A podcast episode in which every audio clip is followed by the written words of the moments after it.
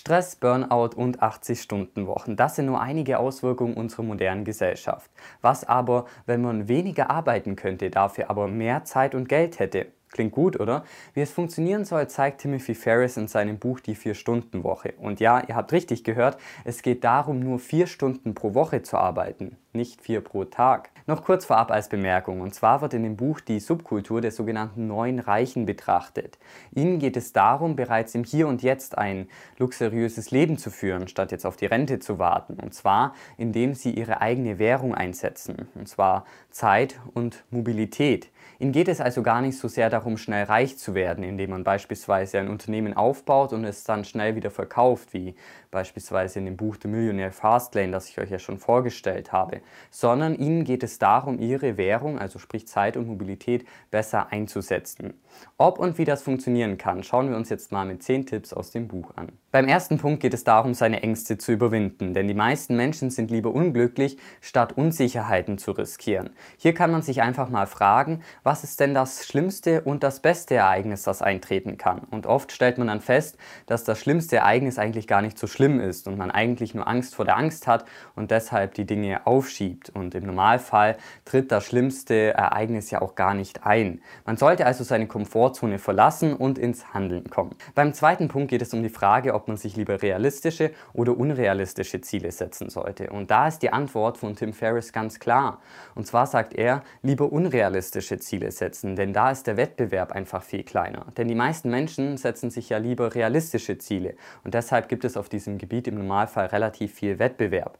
Hier sollte man seine Ziele auch ganz klar definieren, denn so etwas wie, ich möchte viel Geld haben, um dann einfach das machen zu können, was ich will, ist viel zu unspezifisch. Denn was heißt denn schon viel Geld und was genau will man denn dann mit der gewonnenen Zeit überhaupt machen? Beim dritten Punkt geht es um den Unterschied zwischen Effektivität und Effizienz. Und hier sagt Tim Ferriss, man sollte lieber effektiv arbeiten statt effizient. Und er definiert das so, dass Effektivität bedeutet, dass wir Dinge tun, die uns näher zu unseren Zielen bringen.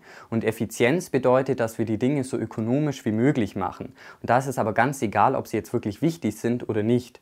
Nehmen wir als Beispiel mal einen Staubsaugervertreter und der kann bestimmt an der Haustür ein Produkt verkaufen, ohne dafür jetzt viel Zeit zu verschwenden. Er arbeitet also vielleicht sehr effizient, aber ist das auch effektiv? Nein, sagt Tim Ferriss, denn der Staubsaugervertreter könnte beispielsweise ein komplett anderes Medium einsetzen, also wie beispielsweise E-Mail, und damit vielleicht noch viel, viel mehr verkaufen. Es ist also viel wichtiger darauf zu achten, was man tut, als wie man es tut, denn etwas Unwichtiges wird auch nicht dadurch wichtig, dass man es besonders gut macht, so Tim Ferriss. Und nur weil wir für etwas besonders lange brauchen, heißt das natürlich auch noch lange nicht, dass es dadurch wichtig wird. Vielleicht kennt ihr in diesem Zusammenhang auch schon das sogenannte Pareto-Prinzip, wonach 20% Prozent des Inputs für 80 Prozent des Outputs verantwortlich sind. Also beispielsweise, dass 20 Prozent unserer Zeit für 80 Prozent der Ergebnisse sorgen. Oder wenn man das Ganze eben umdreht, dann würde das bedeuten, dass wir 80 Prozent der Zeit aufwenden und zwar nur für 20 Prozent der Ergebnisse. Und das kann man auf relativ viele Lebenslagen anwenden. Also beispielsweise, dass 20 Prozent der Kunden für 80 Prozent der Umsätze sorgen. Man sollte also schauen, was einen tatsächlich weiterbringt und was nicht. Und das kann man dann eben eliminieren, um mehr Zeit zur Verfügung zu haben. Also nicht mehr Arbeit um der Arbeit willen, sprich smart statt hart arbeiten. In diesem Zusammenhang ist auch das Parkinson'sche Gesetz wichtig und das sagt im Endeffekt einfach aus, dass wir für eine Aufgabe immer genau so lange brauchen, wie wir auch Zeit dafür zur Verfügung haben. Hat man also beispielsweise eine Abgabe in 24 Stunden, dann wird man es wahrscheinlich auch in dieser relativ kurzen Zeit schaffen. Hat man dahingegen für eine Aufgabe eine Woche Zeit, dann wird man wahrscheinlich auch eine Woche an der Aufgabe sitzen und daran arbeiten.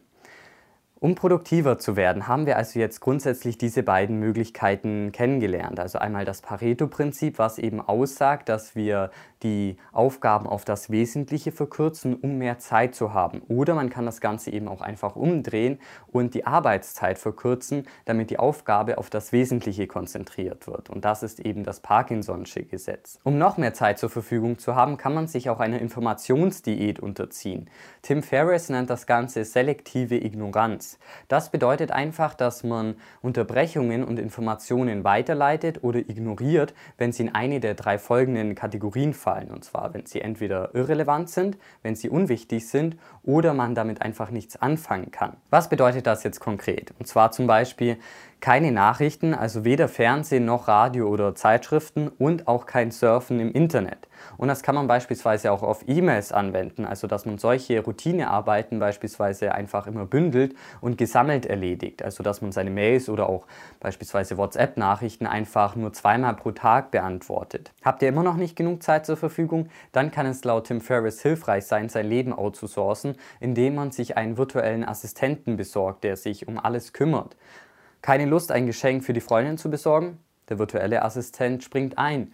Oder ihr müsst etwas für die Uni recherchieren? Auch das kann der virtuelle Assistent erledigen. Kommen wir jetzt zum Knackpunkt des Buches und der Frage, wie man es denn tatsächlich schafft, sein Einkommen von der eingesetzten Zeit zu entkoppeln. Tim Ferriss wählt da folgenden Weg. Und zwar geht es ihm nicht darum, ein Unternehmen zu führen, sondern ein Unternehmen zu besitzen, sodass man keine Zeit mehr dafür aufwenden muss. Und was braucht man dazu? Laut Tim Ferriss braucht man ein Produkt, denn Dienstleistungen erfordern es im Normalfall, dass man für die Kunden da ist. Aber genau das will man ja bei einer 4-Stunden-Woche verhindern, denn da möchte man ja einfach weniger arbeiten. Das Ziel ist also ein automatisiertes Unternehmen, das Einkommen abwirft. Dafür muss man aber auch die richtigen Voraussetzungen schaffen, und zwar durch kluges Testen, durch eine richtige Positionierung, durch einen guten Vertrieb und am besten ist man auch in einer profitablen Nische unterwegs. Beispiele dafür wären ein Informationsprodukt wie ein Online-Kurs oder auch Dropshipping. Also sprich, der Kunde kauft zwar bei uns ein, wir verschicken die Produkte aber nicht mehr selbst, sondern lassen das eine Fulfillment-Firma machen oder es kommt direkt vom Hersteller, sodass wir letztendlich nicht mehr wirklich in den Prozess eingebunden sind und alles größtenteils automatisch abläuft. Der Rest wird outgesourced. Dann sollte man genug Zeit haben, um um die Welt zu jetten. Was aber, wenn man gar kein Unternehmen gründen möchte? Dazu schlägt Tim Ferriss vor, dass man mit dem Arbeitgeber eine Telearbeitsvereinbarung trifft, also im Endeffekt Homeoffice, sodass man dann theoretisch von überall aus arbeiten kann. So kann man dann Arbeiten und Reisen miteinander verbinden, also zumindest theoretisch. Und dadurch, dass die Überwachung durch den Arbeitgeber größtenteils wegfällt, schlägt Tim Ferriss dann auch vor, die Produktivität zu erhöhen, sodass man die Aufgaben in kürzerer Zeit erledigt bekommt und dann nicht mehr an die Arbeitszeiten gebunden gebunden ist.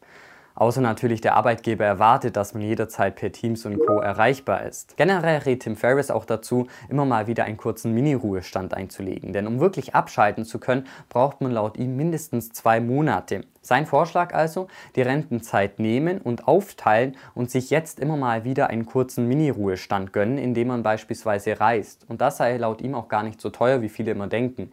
Gut, klar, da kommt es natürlich auch auf die Ansprüche drauf an. Aber gerade die Lebenshaltungskosten sind in vielen Ländern natürlich geringer, sodass man dann vielleicht auch ein paar Monate im Ausland leben kann und damit vielleicht sogar auch Geld spart. Wenn man das alles erreicht hat, worüber wir jetzt gerade gesprochen haben, kann es auch schnell passieren, dass man in eine Depression abrutscht, weil man einfach so viel freie Zeit zur Verfügung hat und einfach nichts mehr mit seinem Leben anzufangen weiß. Auch soziale Isolation kann in dieser Hinsicht natürlich eine große Rolle spielen. Das Ziel sollte es also gar nicht sein, nichts mehr zu tun, sondern etwas zu tun, tun, das einen erfüllt oder das einem Spaß macht, indem man Lernen und Dienen miteinander verbindet. Also alles kann, nichts muss. Kommen wir jetzt noch kurz zu meinem persönlichen Fazit. Und ich muss sagen, dass Timothy Ferris natürlich schon einige nützliche Tipps parat hat und zeigt, wie eine 4-Stunden-Woche theoretisch funktionieren könnte. Allerdings gibt es für mich auch ein paar Knackpunkte, denn was macht beispielsweise jemand, der kein Unternehmer werden möchte, aber auch nicht die Möglichkeit hat, im Homeoffice zu arbeiten, also beispielsweise in der Produktion? Also diese Frage bleibt für mich irgendwie offen. Und natürlich ist es auch fraglich, ob man mit dem Outsourcing nicht einfach das Problem nur verlagert. Aber ihr könnt euch ja gerne selbst eine Meinung bilden, indem ihr das Buch selbst lest. In diesem Sinne vielen Dank fürs Einschalten und bis zum nächsten Mal.